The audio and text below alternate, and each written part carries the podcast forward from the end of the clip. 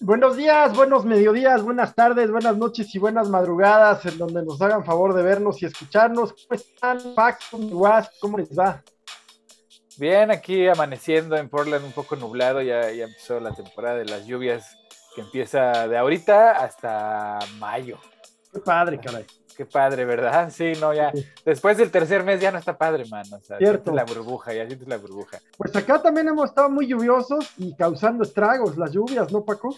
Sí, en este mes que ya, digo, la semana pasada no tuvimos la, oportunidad de, de, platicarlo, no, no, pude acompañarnos en, el cafecito, pero pues en este septiembre que pues en México luego muchas veces septiembre, así, ¿no? Por el el terremoto del 7, que insisto, no, no, no, tuvimos oportunidad de platicar la semana pasada, pero en 2017, primero tembló el 7 y luego tembló el 19. Entonces, este, yo eh, mañana, que es 19, pues sí voy a procurar estar eh, en un parque, en un bosque, fuera de, de, de, la civilización, o por lo menos estar, pues, si voy a estar en, o si voy a estar en cama, pues voy a estar con tenis puestos por si hay que salir corriendo. Este... No vaya a ser, ¿verdad? Porque pues somos el único país donde cuando se conmemora el aniversario de una tragedia como fue el sismo del 19 de septiembre del 85 y resulta que en 2017, pues para que lo festejes con todo, ahí te va otro, otro terremoto, ¿no? Es que, ¿sabes qué? Fue el aborto, güey. Fue, fue la legalización del aborto, ya sabes. Que Dios sí se enojó con nosotros y chinguele. Eso nos dice, este, bueno, varios, varios teólogos, pero ¿quién lo dijo? Este, este hombre que ya agarró la religión como bandera porque era un actor. ¿Cuál de todos? ¿Cómo se llama? ¿Cómo se llama, Paco? Este, es que hace películas. este, no. Digo, no. No, no, sé, güey. Ahorita me voy a acordar, un actor mexicano que ya ha tomado la bandera del, Híjole. Este, del antiaborto. De, la, fe, de la fe. La fe. ¿qué, cosas? No, digo, pues, digo, pues, simplemente e, e, e, es una cosa muy sencilla y eso ni siquiera te tienes que meter a investigar o a leer grandes libros de, geología, eh, de capas tectónicas y demás. En Google eh, este, te, empapas del tema. Yo cuando pasó lo del sismo de 2017, sí, me puse a leer de, bueno, ¿y qué onda con los temblores? ¿sí? Bien, para que estemos tranquilos o no lo estemos, en el mundo todos los días tiembla. En alguna, en, alguna parte del mundo todos los días tiembla. Lo que pasa es que pues, obviamente los sismos más comunes son de punto, no sé qué, uno punto, que, que eso es como la equivalencia que alguien avienta una piedra de un piso 11 al piso. Este, ese es un sismo de uno punto cacho, O sea, Básicamente, o sea, eh, porque el mundo, pues, las placas tectónicas se están moviendo constantemente, pues, hasta este... O sea, sí, Paco, pero ¿sabes qué? yo me acuerdo, o sea, en México te acostumbras a vivir con ese, con ese temor, güey. ¿no? Siempre lo tienes en, atrás de la cabeza, o sea, sí, sí, güey. Todo el tiempo ahí, estás a las vivas, ¿no? A ver, es un temblor, es un camión, es un temblor, es un camión, ¿no? O, que suena una alarma de auto y piensas que es la, la, Aquí donde yo vivo se supone que estamos esperando The Big One, ¿no? Que va a ser un terremoto devastador, que la chingada. Que no ha pasado en 400 años. Entonces, ese miedo que en la Ciudad de México pues, y en el área central de la República se siente todo el tiempo porque no sabes si va a temblar o no, Acá no se siente, aquí pues la verdad se te olvida, ni siquiera piensas en... Y, aparte en Estados Unidos hay otras este, regiones donde el tema no es, eh, no es el temblor, es que viene el huracán, que aquí en México también pasa, o allá son eh, eh, los ciclones, o, sea, tornados, los tornados, sí, lo del el mago de Oz, ¿no? Este, entonces, que, que, que, los huracanes y los tornados este, sí pueden ser o sea, son más predecibles por, porque son fenómenos eh, meteorológicos.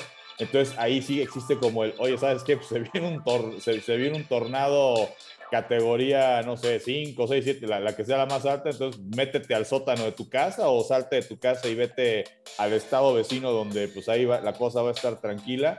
Lo mismo con el tema de los huracanes. Eh, a mí me tocó eh, hace dos años, todavía antes de la pandemia, por tema de trabajo, ir a, a, Miami a hacer una entrevista de Voces del Deporte y supuestamente iba a haber un huracán y digo, viajamos, no se canceló el vuelo porque pues finalmente se, se fue eh, deprimiendo el huracán, ¿no? O sea, se convirtió en tormenta tropical nada más.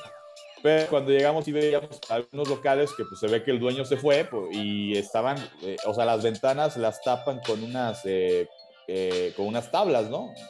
Entonces, pues, toda una cultura cuando eso pasa. El tema con el terremoto, pues es que uno no sabe cuando es que yo a veces sí digo, pues en México ya sabemos que en septiembre siempre pues, hay terremotos, ¿no? Entonces sí, sí podríamos decir que empieza la, temporada de sismos, entonces, este, pues para que pues, usted procure... Para prepararse, ¿no? Duerma, duerma, con sus tenis o con su kit de emergencia, este, cargue su celular. este. Fíjate que sí es un trauma, ¿eh? Porque yo no, yo no me había dado cuenta porque pues, evidentemente viví crecí en la Ciudad de México y pues en México pues, eso pasa siempre, ¿no?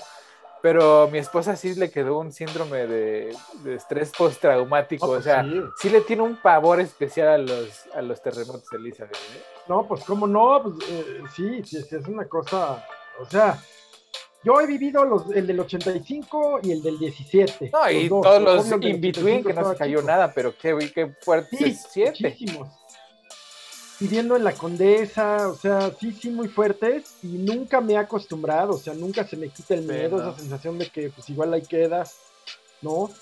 Eh, el del 17 pues ya lo viví más de cerca porque, porque donde yo trabajaba alrededor se cayeron, se cayeron edificios y donde vivía más. Eh, y bueno, pues estuvo terrible, terrible, terrible, ¿no? O sea, lugares que yo había conocido en mi niñez que se vinieron abajo. Yo me acuerdo, no, no sé si Héctor ya había entrado al Olinka cuando pasó ese, pero de repente en el Olinka y, en escuelas y, también en oficinas y demás, digo, está esta tradición de que el 19 de septiembre en las oficinas siempre hay un simulacro eh, conmemorando, ¿no? Lo del 19 de septiembre. Eh, en el Olinka, en la escuela que estudiamos, eh, había siempre, digo, aparte del 19, eh, cada, no sé, dos, tres meses había, hacían un simulacro. Que esto era simplemente para estar preparados para cuando sea de veras el, el, temblor, pues tratar de estar en, pues, pues ahora sí que en un minuto, minuto y medio a lo mucho, pues salirte de tu salón y estar en tu zona de, de, seguridad, ¿no? Eh, hubo un día que me, me acuerdo que empieza, suena la sirena y ya nos habían avisado porque sí te avisaban de va a haber simulacro, entonces suena la sirena y empieza a temblar. Sí, sí, sí. o, sea, que pues, ahora sí que eh, yo que dije, no, bueno, este simulacro hasta con efectos especiales lo hicieron, ¿no? Sí, ya me, acordé, sí, cierto. Este, fue simulacro con temblor, ya pues, una vez, ¿no? sí, sí, o sea, con efectos especiales y toda la cosa, y pues de esas cosas que, pues, eh, o sea, cuando estás en México, eh, tiembla. O sea, no quiero decir que no te, no te asuste, pero, pero o sea, estás preparado o, no te sorprende, vaya, te asusta, pero no te sorprende que pasen, o sea, que de repente pueda pasar algo así. Sí, caray. Pues sí, sí, siempre hay que estar al pendiente y te digo, ese, ese, ese miedo de despertarte a las 3 de la mañana con una sacudidita de, de cama siempre es así como, sí, sí, sí, pero bueno. Sí. O estar en la oficina, o sea, donde estés, ¿no? Donde estés da Pues luego es que se siente rico cuando te tocan a un parque. dices, a la verga, ah, está temblando, ay, no sé. ¿no? me ha tocado, generalmente ya los últimos me han tocado en edificios, o sea, no está padre, pero también coincido totalmente con Paco, pues este, no, ¿a qué obedece? Eh, ahora, desde, desde la historia, desde el pasado, se consideran meses telúricos. Eh, y septiembre es uno de ellos. por el calor. Y, a las personas. ¿Quién sabe? Yo creo que sí tiene que ver con las ¿Quién sabe? O sea, ¿quién sabe? No sé. Sí. ¿no? Pero bueno, no sé, pero no puedes decir que sí, sí, pero sí, sí tiembla más en septiembre, por alguna razón que desconocemos, pues este, es casual o quizás los planetas se acercan más y hay un efecto Pero pasa bien, ahorita somos ignorantes al respecto. Sí, no, no, porque al tiempo, pues ya también el tema de, las inundaciones, de las sequías, pues es cada día peor. Las inundaciones acá en Ciudad de México han estado. Es, que, es que, las consecuencias son, ¿no? Eso de que hay que prepararnos para cuando no, o sea, ya, ya llegó. Ya no. Ya está aquí y a ver qué vamos a hacer porque, pues, la México Tenochtitlan va a reclamar su espacio de lago, cabrón. O sea. Así como Tlatelolco reclama sangre cíclicamente, pues este, pues la, la Tenochtitlan va a reclamar su lago, pues efectivamente, ¿no? o sea, al final de cuentas, la, todo este movimiento de conservación que es muy importante y de cuidado al medio ambiente que es muy importante, que a pesar de que todo esto, o sea, todo esto del cambio climático y el cuidado del medio ambiente es súper importante, la verdad es que la naturaleza es mucho más poderosa que nosotros y lo único que está pasando es que ah, esto lo tenemos que hacer por protección a nosotros mismos. O sea, cuidar el medio ambiente no es porque somos, no, es porque hay que ser una persona bondadosa y de luz y traer la energía, no, o sea, el bottom line pues es, para salvarnos a nosotros tenemos que salvar al medio ambiente. Sí, de acuerdo. Y, entonces empezamos a buscar en, en otros planetas. No, ¿cuáles otros planetas, güey? No, aquí, aquí, o sea, la bronca es aquí, o sea, olvídate de otros planetas, o sea, en este momento de la historia que nos acercamos a un desastre que podría ser hasta el final de todo, no, no hay otros planetas, o sea, imagínate que para, para tú poder ir a Marte, a vivir a Marte, colonizar Marte, tendrías que tener un cuerpo diferente, o sea, tu cuerpo no está diseñado para sobrevivir y vivir en, en la atmósfera y en la gravedad marciana. Entonces, eso es irreal ahorita. Por el momento eso no va a suceder, ¿no? Hay algunos intentos de unos magnates que, pues, la verdad, más parece que se están escapando que, que, quieran trascender como los salvadores de la humanidad.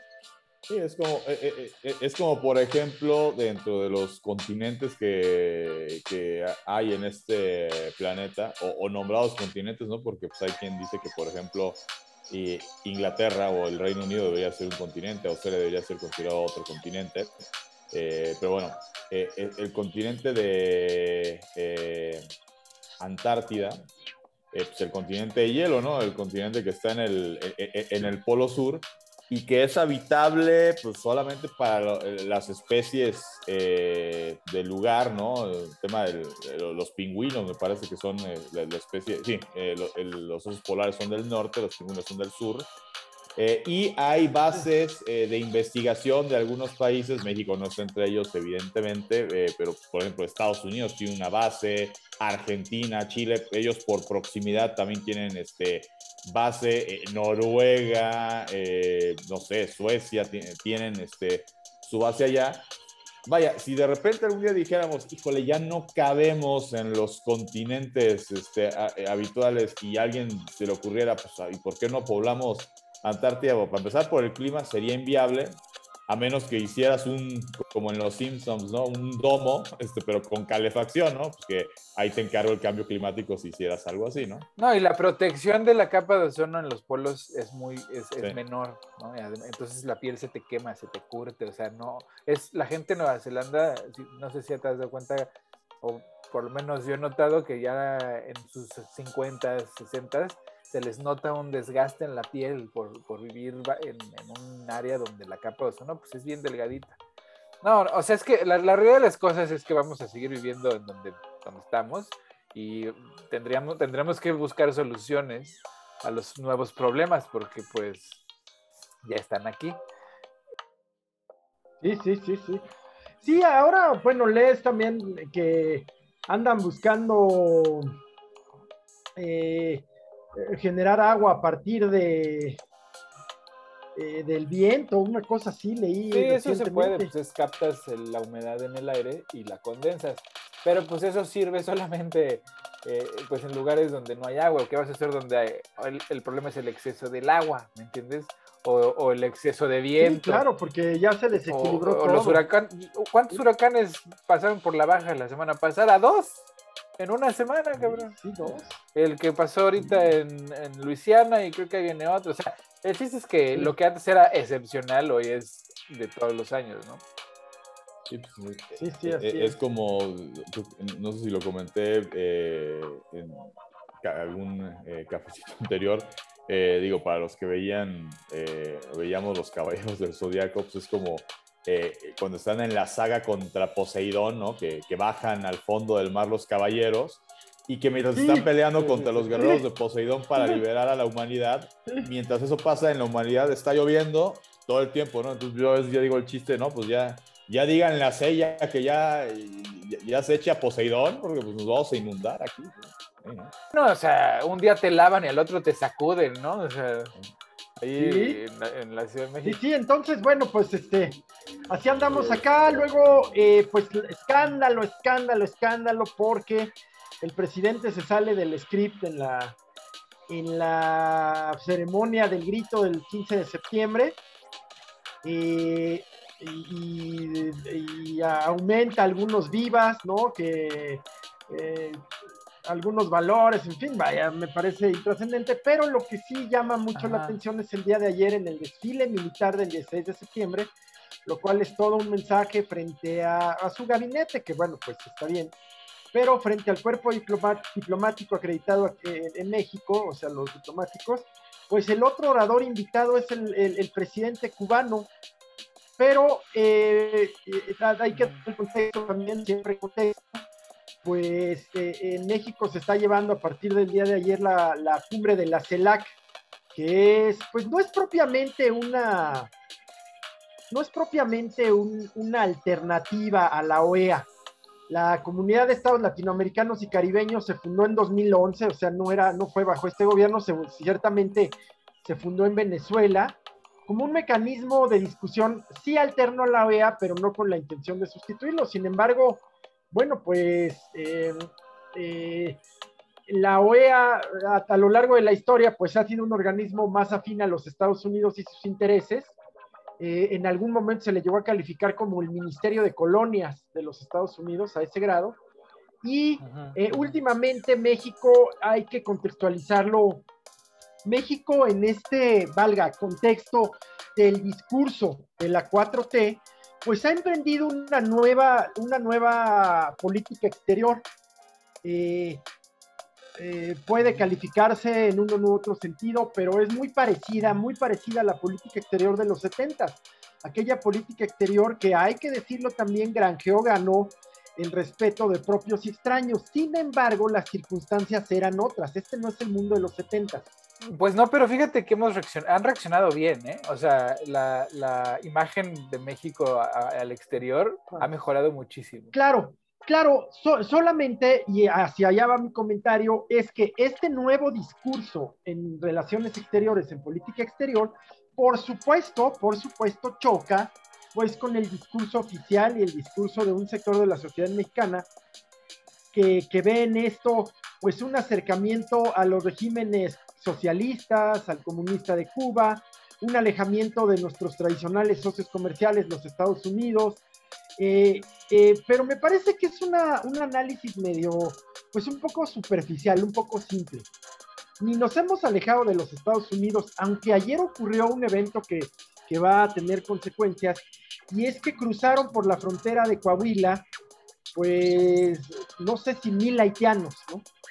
México había venido haciendo esta labor de contención de, migratoria para los Estados Unidos, así como se oye, ya casi como ser país seguro de gran, pues quién sabe, eh, eh, eh, lo dudo, lo dudo. Pero, o sí, no lo sé. Pero el caso es que ayer se pasan mil. Entonces, fue aleatorio, es accidental que se esté llevando a cabo, es accidental que esté aquí el presidente de Cuba y haya dado un discurso y el propio presidente López Obrador se sume a pedir el fin del bloqueo contra Cuba frente a los embajadores, específicamente el nuevo embajador estadounidense, tiene una semana acreditado en México. Eh, bueno, pues todo esto me parece que no puede quedarse en un análisis superficial de ya nos vamos a volver Venezuela. Pues no, no, no por supuesto que no. No, y yo creo que fíjate que oh, el alejamiento se ha dado más de Estados Unidos hacia México, güey, porque, porque Estados Unidos se retrajo. Exacto, en general, en general. En general. Y con México también, por, varias circunstancias, además de que... Claro, no está ayudando la política actual de la 4T, no está ayudando a la relación. No, pero es que, o sea, la política de la 4T a Estados Unidos todavía le parece irrelevante porque están enfocados en en generar una alianza anglosajona para contener a China. O sea, bueno, el tema migratorio es un tema que les preocupa con frecuencia. Es electoralmente, electoralmente, nada más. O sea, ¿no crees que es un tema de seguridad para los Estados Unidos? No, no, hombre, pues, ay, ¿cuántos terroristas han cruzado por la frontera de México? O, sea, o sea, sí debería ser de seguridad, pero creo que últimamente se ha vuelto más electoral el tema de, digo, qué casualidad que cada vez que se le venían elecciones a Donald Trump, este, se organizaban caravanas migrantes, ¿no?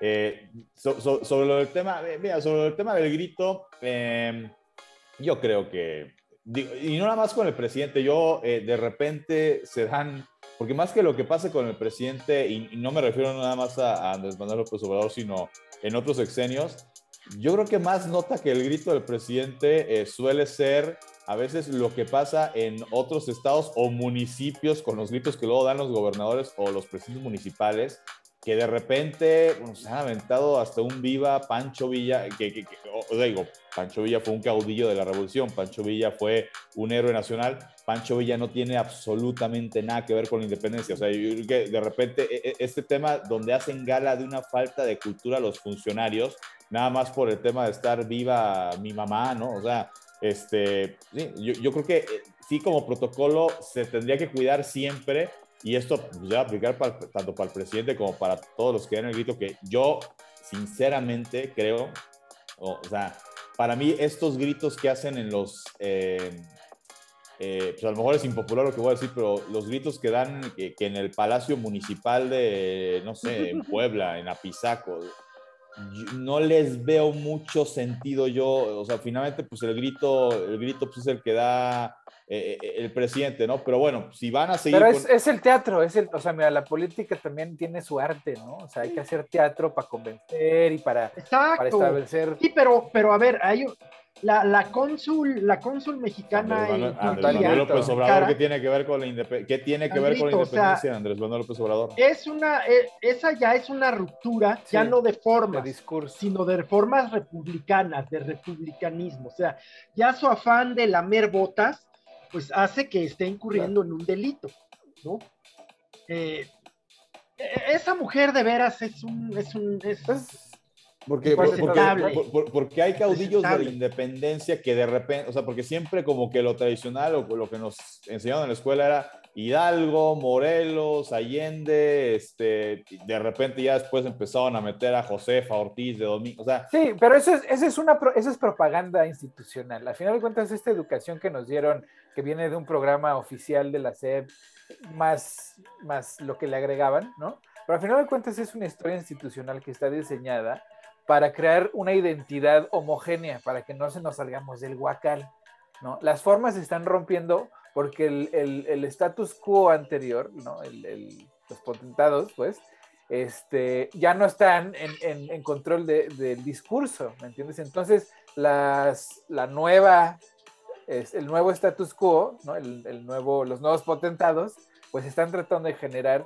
una ruptura con ese discurso hay unos que, que, se les pasa la mano y hacen cosas como estas, las que estabas diciendo, de andar lamiendo las botas al López Obrador. Viva Andrés Manuel. Sí, ya, ya. O sea, huevo, o sea, que es así de, güey, pues, o sea, no es el PRI de los 60, ¿no? O sea, no tienes que irle a pulir el riel.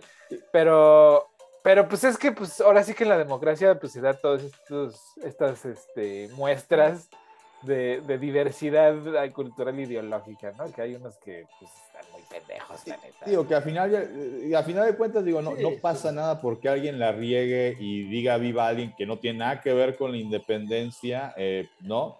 Que metas valores, eh, que, que, eso pues, sí lo, ha hecho el presidente en, todos sus gritos. Digo, tampoco, digo, no sé así antes, tampoco creo que pase nada porque metas este, valores o valores que tú crees que son valores a, al grito eh, simplemente yo creo que sí, como ciudadanos, digo, por mí, yo nunca lo he escuchado que digan viva el Pípila, ¿no? Este, este héroe. Eh, Ándale, o, el niño arquero de Cuautla. Todos, o sea, por mí, digo, fueron, digo, están los que conocemos por las monografías, pero pues, y los libros de historia, así, pero, hubieron muchísimos héroes de la independencia eh, nacional, ¿no? Entonces, hombre, pues que, que, los que los vayas metiendo o que cada año metas a uno que no hayas metido, pues, está bien, ¿no? yo simplemente creo que habiendo tantos héroes anónimos que pudiera, vaya, eso también podría ser, ¿no? Viva los héroes anónimos este, que lucharon por nuestra independencia. También podías gritar eso, ¿no? Nunca he escuchado que lo griten. O sea, yo creo que antes que ponerte que si, o sea, esto, ¿no? De pulirle los zapatos al, al presidente, pues, que no tiene, o sea, no fue, o sea, el presidente es el presidente actual, no tiene nada que ver con la independencia, la 4T no tiene nada que ver con la independencia, pues mejor viva el Pípila, el niño artillero de Cuautla, pues algún, héroe que pues no sea famoso, pero que haya aportado su granito de arena a que este país se haya independizado de, la corona española. Pues sí, pues para eso le dio el cerebro, yo creo, pero pero yo, regresando al, tema de, la nueva política internacional de México, pues yo creo que está bien, o sea, yo creo que está bien porque es un, eh, o sea, está habiendo un proceso de descolonización muy, muy evidente. Ahorita que el, imperio anglosajón, por decirlo de una manera, se encuentra en, debilidad, ¿no? O sea, en, o enfocado a un nuevo adversario que parece titánico, ¿no? O sea, China. Pues eso le da mucha, mucha libertad a las colonias latinoamericanas, sobre todo. Entonces, es, yo creo que es un buen momento para que México tome el liderazgo de, este movimiento y este, empiece a tener un papel pues, más protagonista, porque hasta ahora, en los últimos 50 años, México ha funcionado de pelele de, los intereses eh, capitalistas de los Estados Unidos. Mira, el objeto de, el objeto de, la política exterior no es causar simpatías, debe ser, eh, sobre todo, eh, salvaguardar los intereses de tu país. Ese es el Pero primero tienes que obtener aliados. ¿cuál es la... hay que ganárselos. Así es, así es. Exacto, así.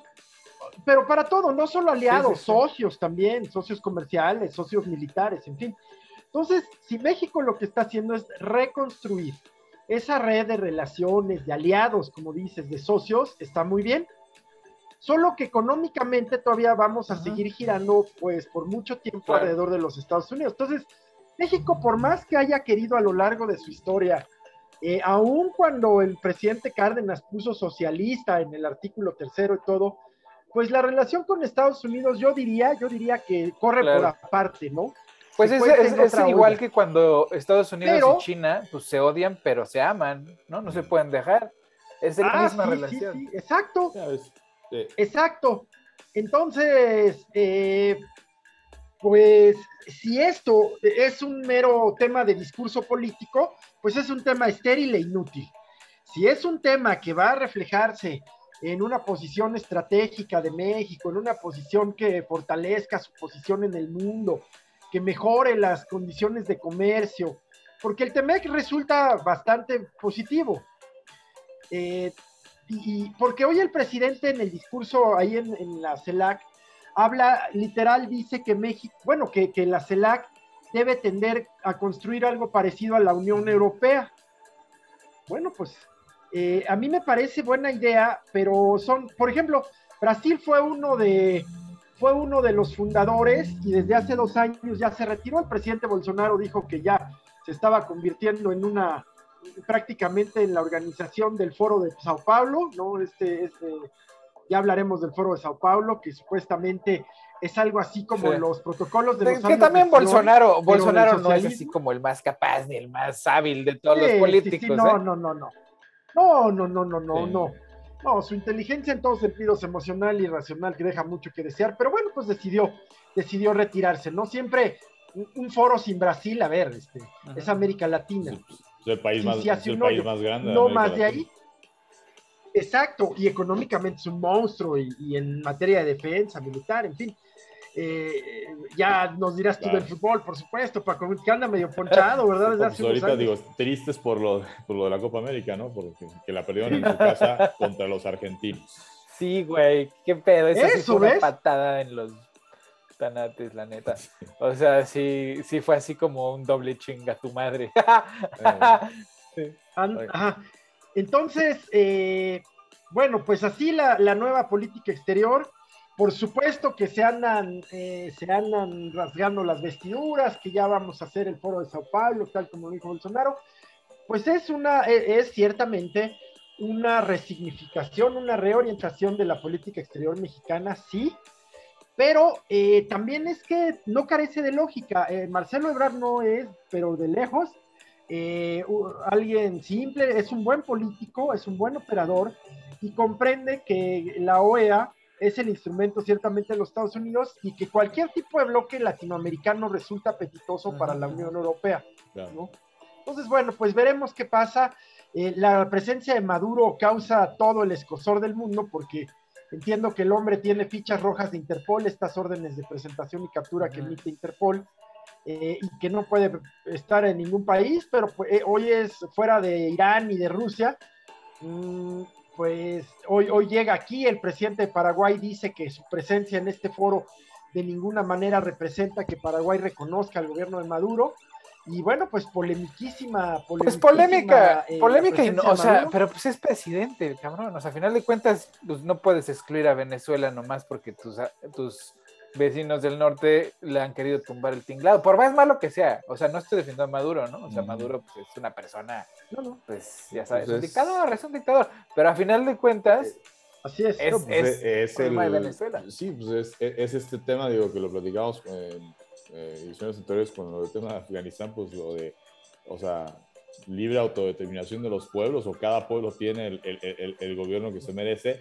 Sí creo que es demasiado castigo para Venezuela, pero bueno, pues es, es, lo que tienen. Que, que, yo el por qué hay un Maduro en Venezuela, yo, va, yo no me voy a, al hecho de que se, me voy al hecho de qué es lo que llevó a que llegue un Maduro a, Venezuela y eso es, pues, eh, la clase política que seguramente lo hizo tan, pero tan bien, que pues entonces por eso llegó, no Maduro, Hugo Chávez, sin experiencia política, y pues ahí empezó la historia de, de esta izquierda muy radical. Este, y es bien curioso que a dictadores, a otros dictadores en Latinoamérica, desde Porfirio Díaz hasta, este, ¿cómo se llama el de Panamá? Este... Noriega, pues los gringos los quitan y los ponen, ¿no? O sea, ya, bueno, en México por, lo menos a Porfirio no lo quitaban, ¿verdad? Porque les convenía, les convenía. Y es que la política exterior estadounidense es individualista en el, en el sentido es que me beneficia a mí. Si no me beneficia a mí, entonces yo no participo. Entonces, no es parte de la comunidad. Estados Unidos y Canadá no son parte de una comunidad eh, latino, bueno, americana, son parte de una comunidad anglosajona, eso sí, porque cooperan con Inglaterra, cooperan con Australia, cooperan con todas las, con toda la Commonwealth, pues. Vamos al punto, Héctor. Platicábamos en la semana, eh, ¿te acuerdas, Paco, que cuál es la razón de este trato diferenciado que tuvo Estados Unidos al final de la guerra para la reconstrucción de Europa y Japón? ¿Y cuál es la razón por la cual no hay un este un, plan Marshall, pensemos, para México, ¿no? Este trato diferenciado. Y tú nos dabas una respuesta pues, que duele mucho, pero que es la verdad de la verdad, que es, ellos son mercados y nosotros somos mano de obra o fuente de materia prima, ¿no? Claro, Agregaría yo. Área de explotación, o sea, somos territorio. Eso, eso. ¿no? Entonces, y, y, se nota, se nota en, en, en, lo que nos permiten hacer. O sea, yo cuando, era, cuando estaba creciendo, yo decía, bueno, ¿y por qué México no hace carros? Y pues me puse a investigar, pues porque tenemos un trato con Estados Unidos de que México puede maquilar carros, pero no puede fabricar carros de su propia mano, o sea, originales carros mexicanos, ¿no? O sea, desaparecidos. Lo mismo con las armas, no podemos producir armas, podemos producir parque, pero no podemos producir armas. Eh, podemos producir armas, ah, por ejemplo, armas de ligeras, de asalto. Sí, armas de este, asalto, pero no puedes hacer tanques, no puedes hacer aviones, no puedes hacer... Como la industria aeronáutica brasileña, por ejemplo. Exactamente. ¿Por qué no? ¿Por qué no? Por un, por un acuerdo con los Estados Unidos. Exactamente, pues sí, el acuerdo más pendejo de la historia. O sea, ¿cómo va a ser? Yo te defiendo, güey. Ándale, yo, yo, yo te defiendo, tú no te preocupes. Exacto. Es la receta para el fracaso total siempre. Exacto. Entonces, pues a mí me parece bien ese proceso que, se está dando de descolonización. Sí, que de ahí el tema de que, pues, de, ahí el tema, ¿no? De que las, las armas, pues, del, narco mexicano vienen de, Estados Unidos. Yo, yo, este tema de, la declaración del presidente sobre el asunto de, Díaz Canel, ¿no? De, que Estados Unidos levante... A ver, el, e, e, el, embargo a Cuba. Yo lo veo, eh, miren, es como si estuviéramos cenando todos y resulta que coincide que está, eh, alguno de ustedes termina con, con, su pareja eh, y yo agarro y digo, oye, pues ya perdónalo, ¿no? O sea, este, pero soy amigo de los dos, ¿eh? pero ya perdónalo, ¿no? O sea, yo así lo veo, o sea, no creo, la respuesta de Estados Unidos después de que declara eso el presidente es el mensaje de, pues el presidente, bueno, el gobierno de Estados Unidos y con la foto de Joe Biden de felicitando a México por su independencia, punto. O sea, es así como de... No, sí hay, hay, alguna fricción por ahí, pero pues está bien, o sea, porque ya estábamos, eh, ya era muy cercana esa relación que era contubernio, pues, así de, entre las élites gringas y las élites mexicanas estaban haciendo desmadre de, de, México y de la frontera en general, la verdad. Desde el Comes y te vas de Fox con, este, con Fidel, este, cuando una, también una cumbre, creo que fue en Monterrey. Sí, sí fue en Monterrey, porque hasta la llamada de Fidel, ¿y qué voy a comer? Ah, pues hay, cabrito. este. Bueno, desde el Comes y te vas, pues sí, la relación con Cuba, este se, se, hizo añicos, ¿no? En, en, en, el tema, digo, porque pues así se quedó con Fox, así la mantuvo Calderón, y Peña no es que le haya empeorado, simplemente Peña, pues él nadó de muertito en el sentido de, no, pues esto ya me lo dejaron así los anteriores, yo, pues, ¿por qué me voy a poner ahí a, no me voy a meter en camisa de once varas, ¿no? y pues, aquí el presidente sí se atreve pues, a, a, a, reconocer pues, que Cuba pues, sí es, pues, un, eh, es un país al que queremos tener de, de, amigo, de aliado, de hermano. Y pues, ¿qué es lo que más quiere Cuba? El tema de que le levanten el bloqueo. Que este bloqueo no es nada más de Estados Unidos, hay otros países ahí metidos a lo mejor es porque son este, eh, hermanitos comparsas de Estados Unidos, seguramente sí. Pero bueno, yo digo, ah, eh, y por eso es, pues, si Estados Unidos lo levanta, pues su comparsa no va a tener de otra más que decir, no, pues yo también levanto el bloqueo. Entiendo, yo no soy experto en el tema de, de en qué consiste este tema del bloqueo, que para que ese bloqueo se levante, también Cuba tendría que acceder a ciertas cosas que pues hoy por hoy seguramente si le dices a Díaz Canel, él no está dispuesto a, ceder, que básicamente es, oye, pues permite a los cubanos entrar, salir del país este, con libertad, permíteles, pues oye, si alguien hace un trabajo que eh, este, amerita pues que gane 5, 10, 15% más que, pues, este, que otros trabajos, pues permítele ganar eso o sea, básicamente, pues es acabar con el comunismo y, y, abrir Cuba, ¿no? Y abrir Cuba es que los cubanos puedan entrar y salir del país y también véngase la, la, inversión privada, ¿no? Que claramente no lo... O sea, sí se va abriendo Cuba de a poco, pero yo creo que todavía falta un, un buen tiempo para que... No, hombre. Y además yo voy a, yo voy a afirmar algo. Eh, a, Cuba, a Cuba, al régimen cubano, le conviene ese, ese, ese bloqueo. Ese bloqueo es el, el, eh, el, lobo, es el comunismo, es los árabes, es el enemigo necesario, es la, es la, es la, es la razón con la cual el, el, régimen cubano justifica esa represión, esa miseria, esa pobreza, es la razón con la que la justifica. Y, y el constante llamado a que se termine el bloqueo, pues es simplemente un mensaje carente de sentido para ambos lados ni al régimen cubano realmente le interesa, porque cuando Cuba sea próspera, ese régimen cae al día siguiente. Y para México, pues es un buen manifiesto político, es políticamente correcto en este contexto que les platico de la CELAC, de México con una eh, política exterior independiente de los Estados Unidos y todos quedamos, los estadounidenses pierden un mercado, sí lo creo, pero al mismo tiempo pues contienen ahí eh, a un enemigo que mal o bien les hace falta también. O sea, la amenaza de Cuba tiene que estar ahí constantemente, ¿no? Pues sí. Pero bueno, ya llegamos al medio tiempo, Paco. Entonces. La hora cara, la, hora, cara. por favor. Muy bien, pues en la hora cara empezamos hablando del nuevo campeón de la Liga Mexicana de Béisbol, que son los Toros de Tijuana, son el nuevo campeón del béisbol veraniego de nuestro país. Los Toros de Tijuana que se impusieron en siete juegos a los Leones de Yucatán en las eh, series de, campeonato de la zona norte y zona sur. Eh, Tijuana le ganó a Mariachis de Guadalajara, que fue el mejor equipo de la temporada regular de todo el béisbol mexicano, ¿no? Que pues queda como un, un, eh, pues un debut digno para el conjunto de, de, Mariachis, ¿no? Una franquicia que en su año debut pues fue el mejor de la temporada regular, ya pues en postemporada pues finalmente no lograron lo importante que fue llegar a la Serie del Rey y, ganarla. Se, habían impuesto en seis juegos los toros.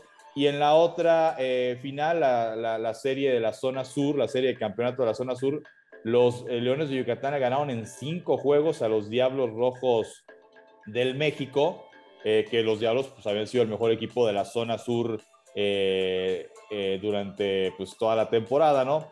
se enfrentan en una final que empieza en Tijuana y Leones de Yucatán va y le gana los primeros dos en Tijuana al equipo de los Toros, ¿no? Lo mismo que le hicieron a Diablos, ¿no? Ganaron los dos en Ciudad de México y luego ya la serie no pudo volver a la Ciudad de México porque Yucatán ganó dos de los tres eh, que se disputaron en, su estadio y así se despacharon a los Diablos. Híjole, sí, caray. Ganan el tercero en Yucatán y pues estaban a un juego nada más el equipo de los Leones de Yucatán de, de ser campeones y va a Tijuana y pues ya a ganar o morir, gana el cuarto, gana el quinto, la serie regresa a Tijuana, la empatan y finalmente pues le terminan dando la vuelta en algo que es, eh, digo, digo, no histórico porque ya había ocurrido en el béisbol mexicano, pero pues sí se meten a una lista donde solamente estaban los charros de Jalisco, los charros que ahora juegan en la Liga Mexicana del Pacífico, eran el único equipo que había sido capaz de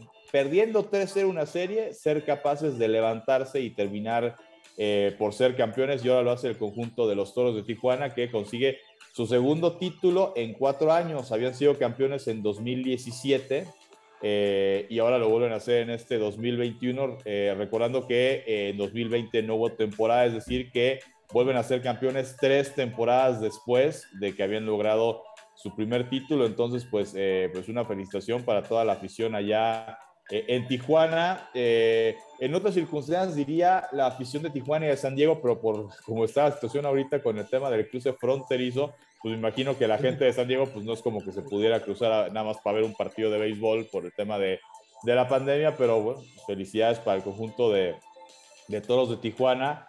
Y pues obviamente, pues... Buena serie, ¿no, Paco? Buena serie en general. Sí, sí. como, ¿Verdad? Sí, la verdad fue buena serie. Digo, por algo estos dos llegaron a, a, la final, ¿no? Por algo, estos dos equipos eh, pues, despacharon a los dos mejores de su respectiva zona. Eh, y pues sí, Yucatán parecía venir embaladísimo, parecía. Sí, yo eh, estaba seguro. Intratable, ¿no? Estaba seguro, y cuando los vi allá en Mérida, los vi, pero exacto, intratables. Y luego viene este comentario, Paco, de que pues sí, que los, que los toros son propiedad del dueño de Caliente, que hay una gran inversión. Bueno, pues sí pero se vale y los resultados ahí están, ¿no? Sí, eh, hay diferencias entre la Liga Mexicana de Béisbol y la Liga Mexicana del Pacífico, eh, que por eso muchos, sobre todo más, un poco más como en el romanticismo de, de, la justicia deportiva, a mucha gente le gusta más la Liga Mexicana del Pacífico. Porque cuando la Liga Mexicana del Pacífico eh, anuncia una expansión, por ejemplo, lo que se dio ahora con la llegada de Sultanes, que es el único equipo que juega en las dos ligas, y el regreso de los algodoneros de Guasave, se hizo un draft de expansión en el que jugadores que se fueran a contratar en la liga o incluso los demás o los otros ocho equipos tenían que liberar a algún jugador. No liberarlo de ya no juegas aquí, pero tenían más bien que decir, estos son intransferibles, pero estos jugadores, pues si, si los quiere Monterrey o los quiere Guasave, pues sí, los, los puede agarrar, ¿no? Eh, entonces, eh, esto se hace pues, justamente para que eh, Monterrey y Guasave pudieran armar un equipo competitivo eh, con jugadores que vinieran de los, de los otros eh, equipos que ya militaban en la Liga Mexicana del Pacífico. En Liga Mexicana de Béisbol eh, es diferente. Aquí, por ejemplo, Mariachis, ¿cómo explicar el éxito de Mariachis de que en su temporada debut fue el mejor equipo de la temporada regular? Es muy sencillo. Con la inversión que tú tienes, agarras y, oye, Adrián González quiere venir a Liga Mexicana, pum, a, ver, Adrián, órale, esta lana, te compro, vente y hoy este jugador se quedó sin contrato, pum, lo compro. Entonces, eh, sí, pues es un sistema, digamos, si, lo quieres ver, es un poco más, este, pues, es capitalismo puro el cómo se pueden armar los equipos en la Liga Mexicana de Béisbol.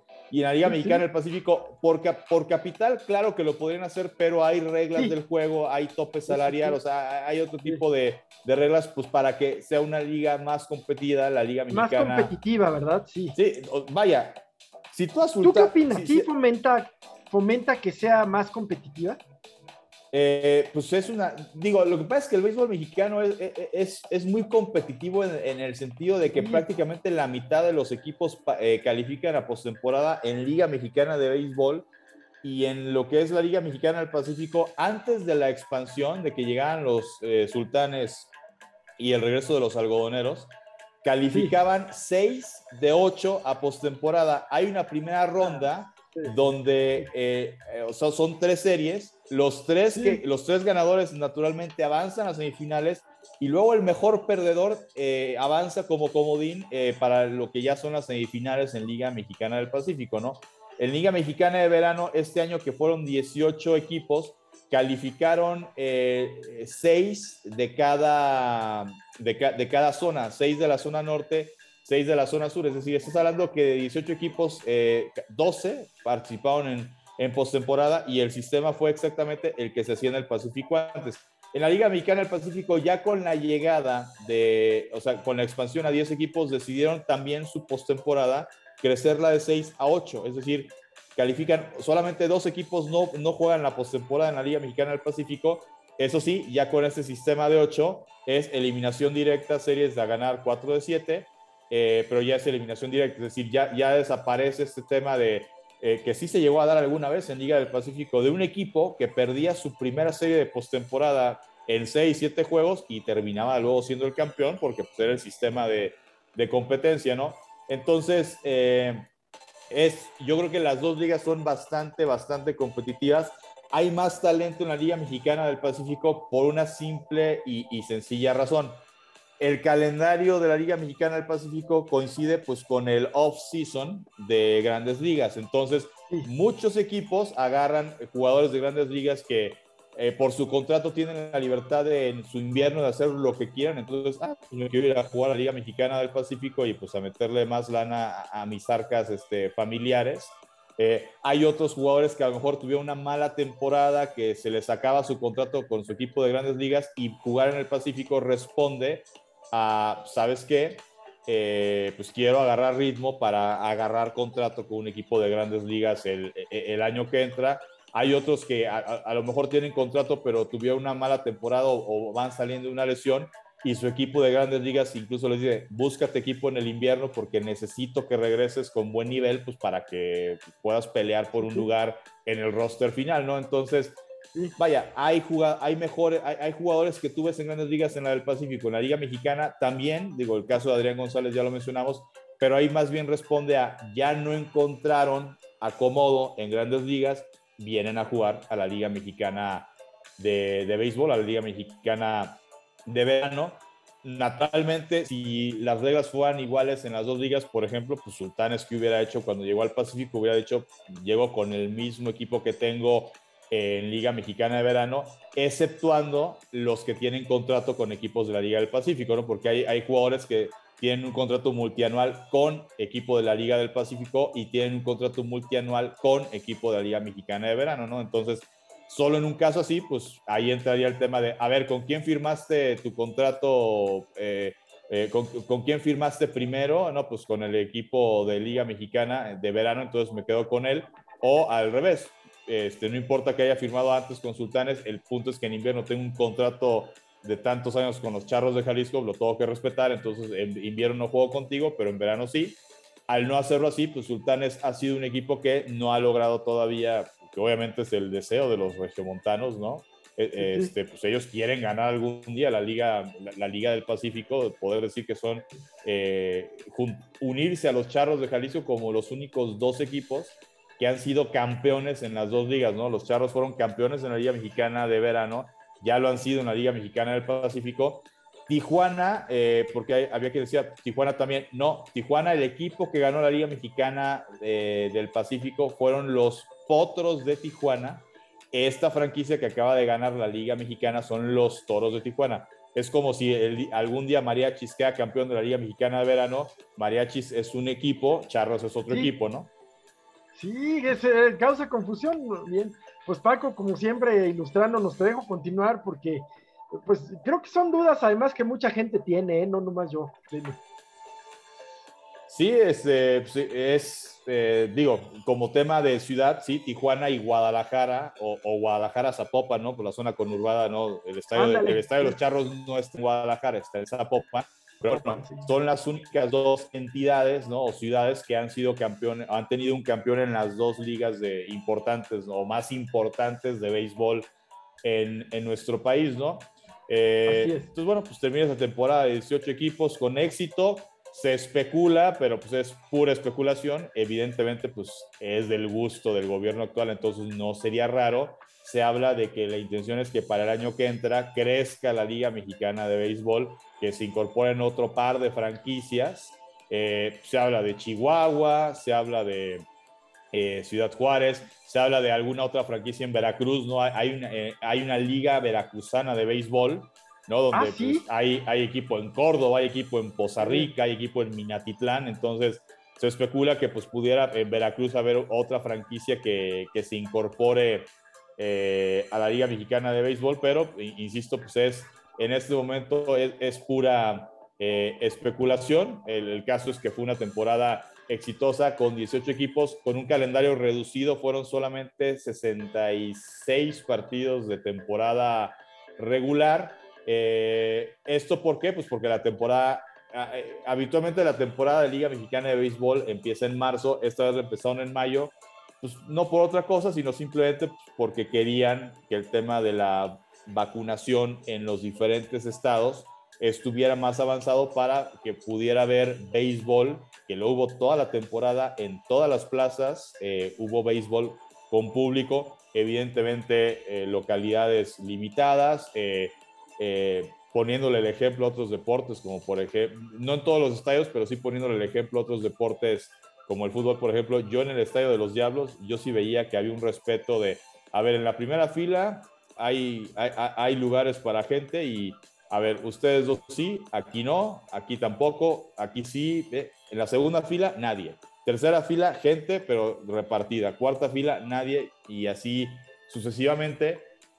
Eh, y pues sí, de repente en el fútbol, pues sí vemos imágenes eh, que, pues aunque hay una X de ahí no se puede sentar, pues la gente igual, no, pues venimos, somos compas y se sientan juntos, ¿no? Entonces, eh, pues bueno, en ese sentido, pues eh, fue ejemplar la, temporada de la Liga Mexicana de Béisbol, que tenía que volver con público porque la Liga Mexicana de Béisbol, a diferencia de la Liga Mexicana del Pacífico, la Liga Mexicana del Pacífico vende los derechos de sus eh, transmisiones en paquete, los tiene Sky, por ejemplo, va a tener toda la temporada de la Liga del Pacífico, y eso, pues de algún modo mitiga el tema de que los equipos puedan, eh, como fue el caso de los Charros de Jalisco la temporada pasada, pues jugar sin público, ¿no? En la Liga Mexicana de Béisbol eh, es más parecido al tema de la Liga de Fútbol.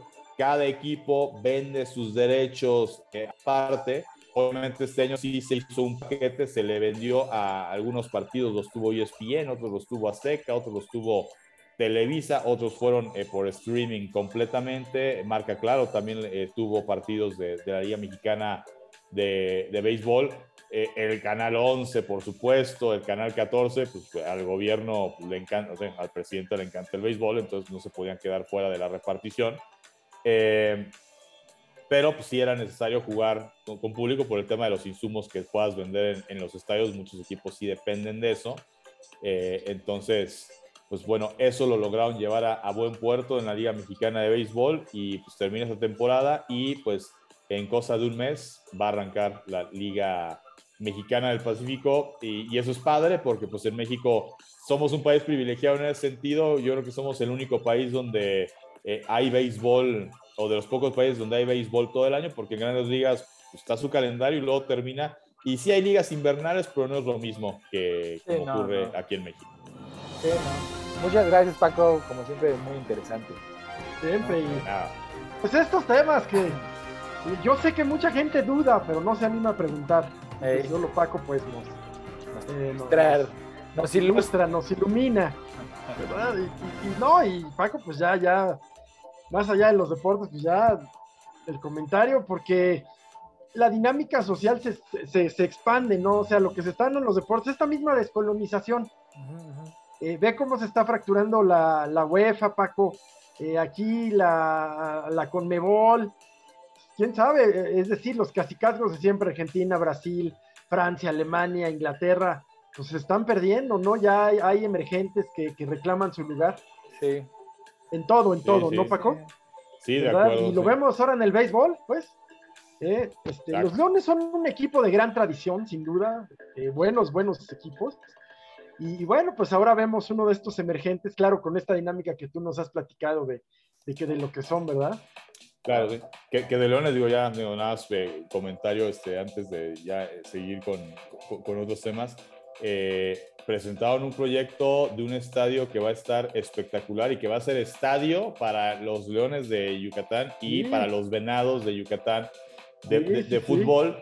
Que, aquí lo padre es que eh, eh, eh, al ser para los dos equipos, obviamente la idea es que Venados esté a la par de Leones, y digo a la par porque Leones ha sido campeón varias veces de la Liga Mexicana de Béisbol, y, que Venados pueda subir a Primera División, ¿no? A jugar en Liga MX, pero eh, aquí la inversión no está, digamos, o sea, no es como un tema de, híjole, es que necesito que haya un equipo en primera división de fútbol, entonces, y que pase algo como lo que pasó con Morelia, de que al rato, eh, no sé, el Puebla se vaya a Yucatán para que sean venados, o sea, no. O sea, el estadio se va a hacer para los dos equipos, ¿no? Ahí va a estar un estadio de primerísimo nivel eh, que pudiera ser de grandes ligas para los Leones de Yucatán y si los venados se quieren poner las pilas y estar a la par, pues que le echen ganas y que suban a primera, ¿no? Pues sí. Oigan, y cambiando de tema, yo quería hablar de el aborto, pero desde otra perspectiva, fíjense, porque fue bien curioso que en México, al, mismo tiempo que en México se legalizó de manera federal, ¿no? que está bien, este, en Estados Unidos... Perdón, no es exacto, no se legalizó. se despenalizó, se despenalizó. En la corte, ajá, despenaliza. Ok. Pero al mismo tiempo, en Estados Unidos hay un movimiento eh, exitoso para penalizar el aborto, con ciertos trucos legales como, como el penalizarlo después de las seis, eh, de las seis semanas de, gestación, que pues es en la, mayor de los, en la mayoría de los casos antes de que la madre sepa que está embarazada. ¿no?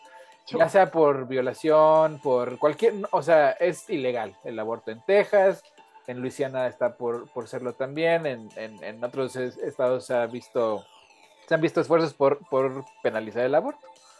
A nivel federal en Estados Unidos no está, eh, no está castigado, pero tampoco está legalizado ¿no? a nivel federal. Y entonces, pues yo me empecé, o sea, me dio curiosidad, pues para saber por qué, no más allá de lo religioso, porque lo religioso ni tiene mucho sentido este, siendo que en la Biblia pues no se prohíbe el aborto y que establece que la vida empieza a, partir del primer aliento, eh, pero bueno, esa es otra discusión. Entonces, buscando más así profundo, rasgándole más profundo las razones de la, de, la penalización del aborto en los estados del sur sobre todo, me di cuenta que es una, fue una medida racista para en, los años 60 hubo, se dio, hubo este, esta realización en donde se dieron cuenta que la mayoría de los abortos eran, eran, eran este, o sea, la gente que acudía a, hacerse un aborto, pues eran casi todos blancos, Y la gente negra o latina, pues, pues no lo hacía por costumbre, ¿no? O sea, era como, pues la gente tenía más hijos o tiene más hijos. Entonces en el sur, en este afán de, la supremacía blanca, empezaron a, movilizarse y a introducir esta ideología en las, iglesias de que el aborto era asesinato, ¿no? O sea, haciendo una operación de, suelo en donde convencieron, con, la ayuda de las iglesias evangélicas, convencieron a la población de que el aborto era asesinato desde la perspectiva moral, a pesar de que pues nunca antes lo había sido, ¿no? O sea, el, hecho de que la iglesia, tanto católica como cristiana, esté en contra del aborto, pues es relativamente nuevo. Y entonces de ahí que la, verdadera, el trasfondo de la prohibición del aborto, por lo menos en Estados Unidos, se da en un contexto racista, en la, en la idea de que las minorías están creciendo desproporcionadamente en comparación con, la mayoría blanca, ¿no? Cosa que es cierta, ¿no? O sea, es cierto, el pueblo norteamericano está en un proceso de transición en donde pues ya todos son mezclados, o sea, realmente eh, eh, yo, digo que es un pueblo mestizo ya, ¿no? O sea, más que, más que blanco, negro o latino, pues ya hay mucho mestizaje, pues. Sí. Pero este, esta ideología de supremacía blanca pues todavía permea, entonces ahora que se sienten en, una posición débil, ¿no? O sea, se sienten acorralados, ideológicamente, este, racialmente, etcétera, pues en general como que las ideologías ya se están difuminando y entonces entras en esos temas polémicos, profundos, que la gente cree que la acerca a la espiritualidad, ¿no? Exactamente. Cree. Cree, claro. Y curiosamente en México se da lo opuesto. Empieza un proceso de despanalizar este tipo de ideas que vienen más de lo moral que de Oye, ¿dijiste despanalizar o despenalizar? Despenalizar. Porque no te hubieras equivocado en lo primero. Porque despanalizar también, a huevo. Despanalizar, sí. Nos estamos despanalizando, cabrón, sí, a huevo. Este, cosa que a mí me parece, como sea que haya sido, pero pues les da un derecho y un control sobre su cuerpo a las, eh, a las mujeres, ¿no? Que pues nunca, o, bueno, era, ya era hora de que pues, lo tuvieran, ¿no? O sea, ojalá se, o sea, se permita el aborto de manera legal y no solamente que, aquí digo pues, son de estos debates no este e, e, eternos que pues, digo, uno quisiera que se acaben la humanidad pero difícilmente se, se van a acabar pero eh, a ver eh, digo, de la gente que salió a manifestar, pues que qué tristeza, que, o sea, que el tema de, o sea, que vas a asesinar, o sea, que ya se legalizó el asesinato a, a niños y demás. A ver, yo, eh, creo que cada quien tiene derecho a tener eh, su, propia opinión en este tema. Yo creo que aquí la cuestión, em, a ver, con el tema del aborto, digo, hay de repente esto que manifiesta alguien en redes, ¿no? Si estás en contra del aborto, pues no abortes. Si estás en contra de la homosexualidad, pues no te cases con un homosexual. Si estás en contra, o sea, o sea lo que no te guste, pues no, no estás obligado a tener que hacerlo, pero eso no quiere decir que la gente que piensa diferente a ti, que cree en otras cosas, no tenga derecho a, a ejercerlo con la misma libertad que lo has ejercido tú toda tu vida, ¿no? Yo más que entrar en este debate de a ver cómo le hacen para echar, dar marcha atrás a esto, que no le, va, no le van a dar marcha atrás al tema de la despenalización del aborto. Vaya, yo generaría alternativas al aborto. ¿A qué voy? Eh, en Estados Unidos, digo, creo que es algo mucho más común y tú lo debes conocer eh, eh, bien, Héctor, pero a ver, una mujer que por la razón que sea no quiere tener a su hijo, Digo, finalmente, si no lo quiere tener y quiere abortar, pues está, en todo su derecho. Que existan instituciones que se acerquen y, oye, mira, nosotros somos una institución que eh, a los niños que, o sea, a los padres que no quieren tener a sus hijos, nosotros te apoyamos para que finalmente tengas a tu hijo, para que eh, parejas que no pueden concebir por un tema a lo mejor de pues, eh, esterilidad, etcétera, pues adopten a, tu hijo, ¿no? O sea, les das otra opción, o sea, generas opciones para el tema de eh, no necesariamente, si no quieres tener al hijo, no necesariamente lo tienes que abortar, puedes eh, tenerlo y dárselo a otra familia que no puede tener hijos y que pues van a ser muy felices cuidando al hijo que pues viene en tu vientre, ¿no? Hijo o hija que viene en tu vientre, ¿no? generar ese tipo de opciones, generar obviamente generar una cultura obviamente porque pues sí, la mujer que quiere abortar pues seguramente quiere abortar porque pues no quieren aventarse porque puede ser hasta traumático la gestación de nueve meses. Sí, no, o hay que ser justos y digo, si ya vamos a, a, a, regular lo que puede hacer una mujer con su cuerpo, no, pues hagámoslo igual con los hombres. O sea, si embarazas a una mujer y es un embarazo no deseado, pues cuál será el castigo del hombre, ¿me entiendes? Porque al final de cuentas, mira, una mujer se puede embarazar en un periodo bien estrecho, ¿no? O sea, bien estrecho. O sea, hay que tener tino para atinarle, pues. No es así como chin y, ya, ya, ya, me embaracé. O sea, no es como, no, diario, no es que una mujer no se puede embarazar diario, ¿no? Tiene un periodo como de siete días allá. Los hombres sí pueden embarazar a una mujer, pues el que sea.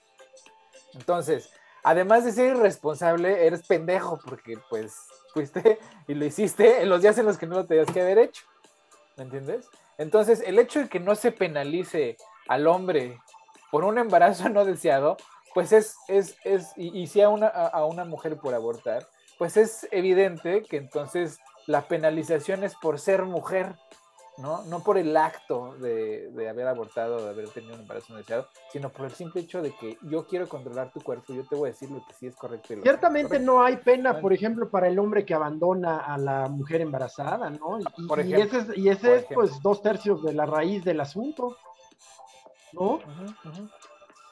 así como si una mujer eh, embarazada decide tener a su hijo, la, la, ley la defiende en el sentido de, oye, este, pues órale, un examen de ADN, este, este, señor Márquez, ahí está, usted es el padre, y pues, le va a tener que dar pensión.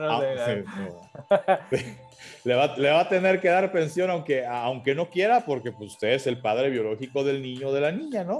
Eh, yo creo que también para casos, eh, eh, o sea, si fuera el caso que la mujer fue producto de una violación, o de una relación que no se cuidaron y pues no quiere tener, yo creo que el, el padre, a menos que el padre eh, tuviera como, pues sí, la intención de, oye, si no lo quieres tener tú, yo, yo, yo lo crío y, que haya como este tema de, o sea, no me gustaría que abortaras porque yo sí quiero tener al hijo, que ahí ya, entraríamos en otro tema, en otro debate.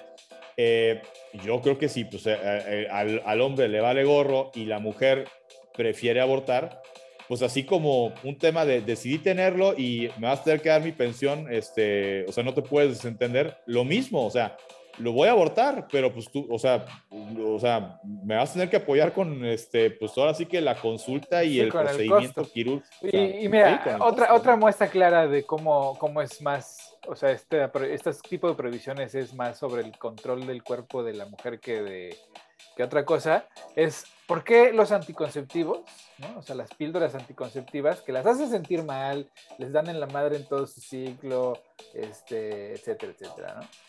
Pero, ¿por qué los hombres no tenemos una, un químico similar, no? El, chiste es que sí, sí hay, o sea, sí existe una forma de, de, de usar un anticonceptivo eh, masculino pero pues, es una inyección y causa unos efectillos ahí como que pues, te mareas uno o dos días tantito, la chingada. Y entonces no pegó. Y como no pegó, pues la industria farmacéutica y le dijeron, no, pues las mujeres están más dispuestas a chingarse que estos pinches bolas de patanes, pues entonces hagámoslo con ellas, ¿no? O sea, hasta en, el, anti, la, en, la industria anticonceptiva se enfoca en, en, pues tú mujer, tú eres la que te vas a tener que tomar pastillitas y los hombres, pues nada, pues todo ahí pues, o sea, o simplemente, digo, pues yo, he sido practicante de eso cuando he estado en, eh, pues, en algún tipo de relación de, de, de, pareja y pues eh, con ese, o sea, obviamente con ese consenso y, y, teniendo también esa parte de intimidad, pues como dice, como diría nuestro papá o nuestro abuelo coloquialmente, pues emícatela, ¿no? pues, o sea, sí, también, pero la mayoría de la gente no lo quiere hacer, Entonces, ahí la decisión es, puta, güey, o sea, quién se va a tener que sacrificar y pues por lo general pues es la mujer la que se tiene que sacrificar en ese, en ese aspecto. Entonces, qué bueno que, en México se den pasos hacia adelante con ese tema y qué pena que Estados Unidos pues vaya en retroceso en, en, en todo eso porque pues pues ya era una, una, lucha que pues ya llevaba muchos avances y que pues dependiendo del estado donde estés pues cada vez se parece más a, a una autocracia, ¿no? Ahí toda cristiana, religiosa, o sea, no sé, está muy raro últimamente.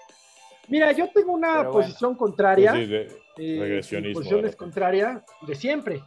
Una de las razones es que soy católico, pero no, no es en función de eso. Bueno, sí, pero no tanto. Pero sí debo decir que jamás me meto al tema, sí creo que es un tema que no corresponde tanto a los hombres discutir y que, y que si se discute, debe ir aparejado, no nunca de penalización ni nada, de medidas de protección a la mujer, de medidas de que le permitan tomar una mejor decisión, ¿no? Tanto ideológica, moral, pero sobre todo médica. Pero sí creo que absolutamente, en general en el tema de la mujer, en particular en el tema del aborto, nos llenamos de discursos y todo, pero a la hora que llegan a un ministerio público porque fueron abusadas, en fin, pues nada, eh, lo que quiero decir es pues que yo tengo mi posición personal, no me engancho, creo que la mujer, eh, yo recuerdo mucho, mucho, y, lo cito con frecuencia, el debate sobre la despenalización en Argentina hace tres o cuatro años, en donde una, una senadora argentina de lo que sería pues la centro derecha argentina, como el PAN mexicano, hagan ustedes de cuenta, un partido eh, demócrata cristiano, votó a favor y entonces su partido se le fue encima, ¿no? Como si un diputado panista votara a favor de la despenalización. ¿Qué dijo ella? Dijo, miren, primero tengo una hija adolescente, ¿verdad? Conozco las realidades. Y segundo, esto no significa, y lo han repetido muchas veces los, los favorables al aborto, pues no significa que te estén obligando a que vayas, ¿no? O sea, ahora sí vas y a ver, claro. hija, vas y vas a ir a votar. Se está, se está abriendo una puerta para algo que hacen de manera clandestina, que tiene costos en todo sentido, como decía Paco, psicológicos, pero sobre todo en vidas, en salud de las muchachas o de las mujeres en, en realidad. Y yo creo además que un sistema de salud eficiente les permite una mejor decisión. Pero falta la otra parte. No hay una opción. Si no quieres abortar, ¿quién lo adopta? El, régimen de, adopción en México, con cierta razón, es rígido, es, complejo. Sí, es muy rígido. Eh, pues tiene su razón, ya sabes, ¿no? Que, no vayan a adoptarlo, pero luego, pues son niños que van a acabar en la calle, ¿no? Que van a acabar quién sabe en qué condiciones. Mira, y en, el, en, el, contexto de lo religioso, también me puse a investigar y también es, es, interesante ver que en lo religioso se volvió algo incorrecto hace poco. No tiene mucho, efectivamente es que la iglesia tenía una, sostiene la teoría de la animación tardía, es decir, cuando el bebé adquiere alma. Ajá, porque es las escrituras dicen que la vida empieza en el primer aliento y el primer aliento se da hasta que uno nace. Entonces, bueno, esta idea. Y hay otras interpretaciones de que no, que, en fin, nos llevamos ocho, ocho cafecitos con esto. No, hasta la, hasta la Biblia, hay un, en el Viejo Testamento te, te, enseñan cómo armar un té para dárselo a tu mujer si sospechas que se acostó con alguien más. O sea, el aborto no solo era permitido, sino que era una costumbre, ¿no? Para este tipo de situaciones. Entonces, es evidente que para las iglesias este tema les fue conveniente en un tema de población, o sea, de, de tener más adeptos, ¿no? Y este. y qué más, pues no sé, ¿no? O sea, y un tema de llevar a la contraria al progreso, a, las izquierdas progresistas.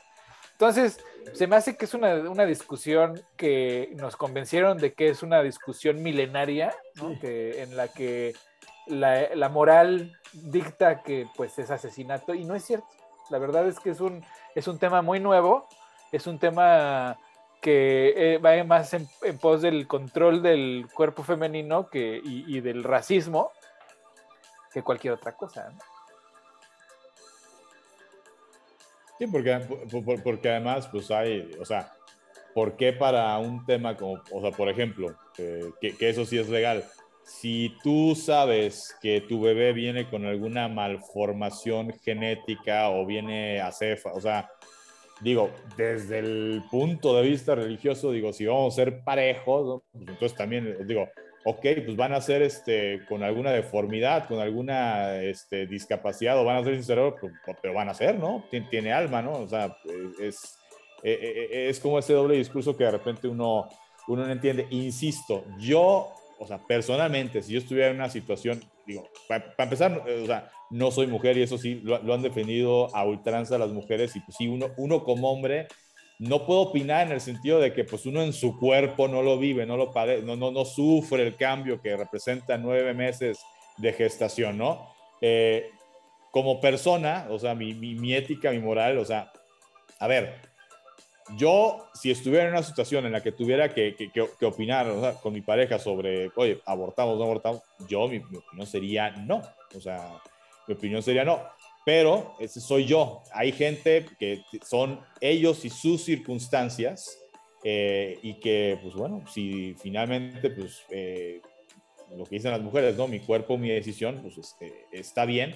Insisto, creo que como sociedad, que pues son cosas, son trabajos, son procesos eh, largos, pero por algo se tiene que empezar en el momento en que como sociedad generemos eh, alternativas, repito, a, oye, este, ok, sabemos, que estás embarazada, sabemos que no lo quieres tener, mira, somos esa institución que se dedica a, que madres como tú que no quieran tener su hijo, nosotros, para empezar, te vamos a ayudar, te vamos a apoyar, o sea, en, toda la gestación, y tu hijo o hija, o hijos, no sé, son gemelos, ¿sí? Eh, pues vamos a buscar colocarlo en una familia que desafortunadamente por X o Y no pueden concebir eh, hijos y pues van a ser felices con, eh, con, tu, con, con, tu niño, con tu niña, ¿no?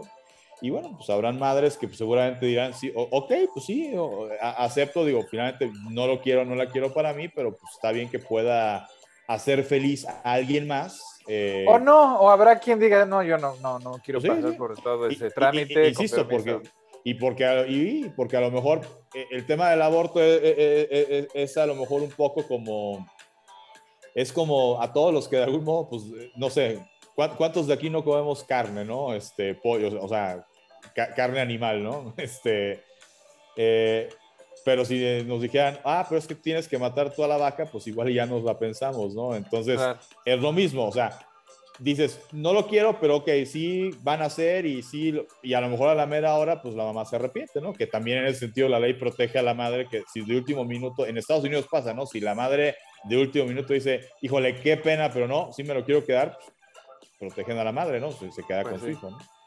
Pues sí. Pero bueno, ya se nos va acabando el tiempo, entonces vámonos con las recomendaciones. Vas, Paco, Paco, por favor. Pues bueno, y esta semana, eh, pues, recomendaciones, eh, pues eh, vámonos con temas que, tengan que ver con Netflix.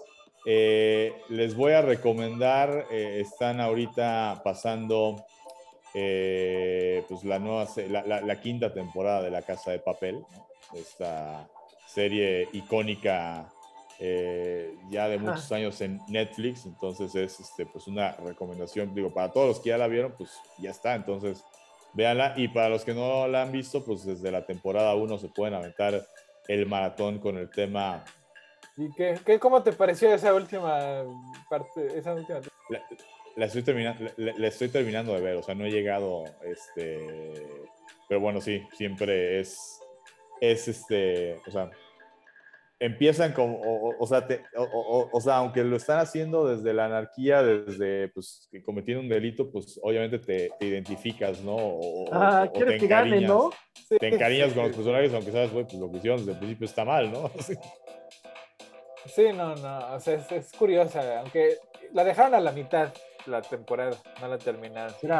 Nada más la dejaron a la mitad y, ya creo que nos la van a pasar a final de año. Creo que en noviembre, diciembre pasaron la segunda mitad. Pero sí está bueno. Pues yo, fíjate que estuve, yo, pues de chico, no sé si se acuerdan, Paco, eh, de Bob Ross.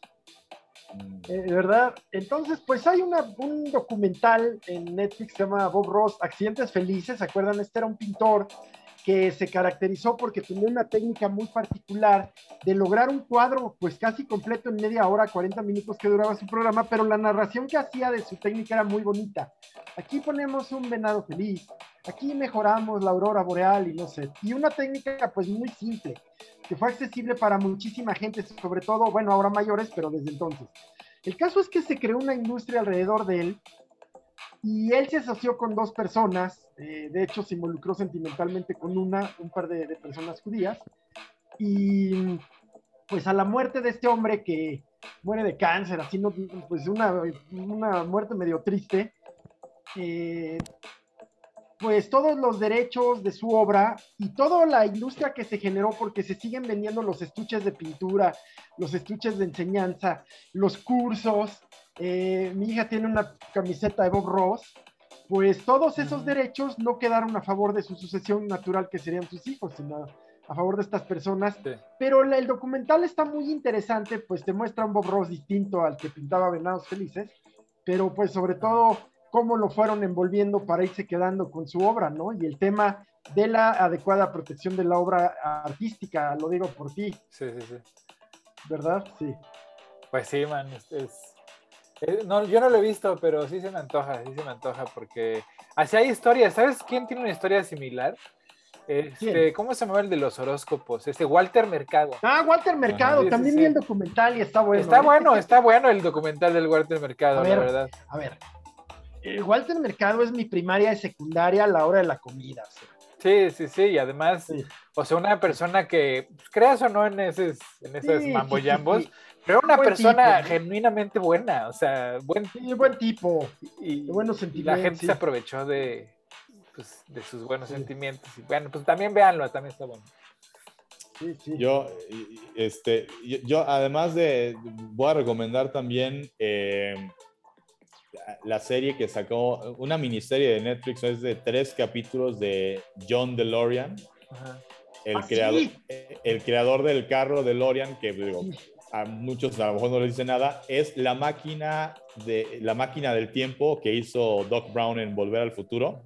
Eh, e, el carro es un DeLorean. Eh, y un carro que fue único por un tema de, estaba hecho de acero, fue, fue único porque la planta la puso en Irlanda del Norte. Que Belfast. En, Belfast, como por En medio de los conflictos, ¿eh? No ahorita.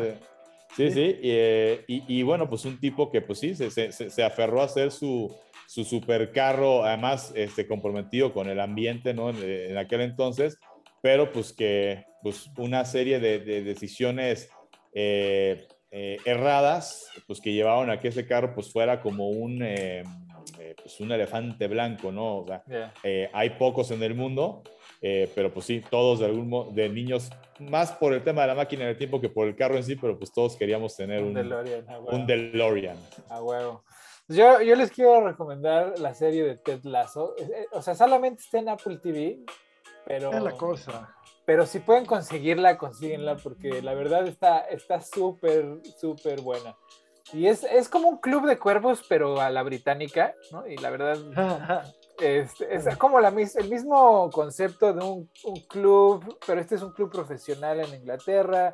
Una esposa despechada lo quiere destruir y entonces contrata, lo, contrata a un coach de fútbol americano súper famoso para dirigir al club de fútbol soccer, ¿no? Mm. Entonces, y, y, este tipo, Ted Lasso, pues es un tipo que es hiper positivista, para todo, para todo le busca lo bueno, al grado de que pues, es castrante, ¿no?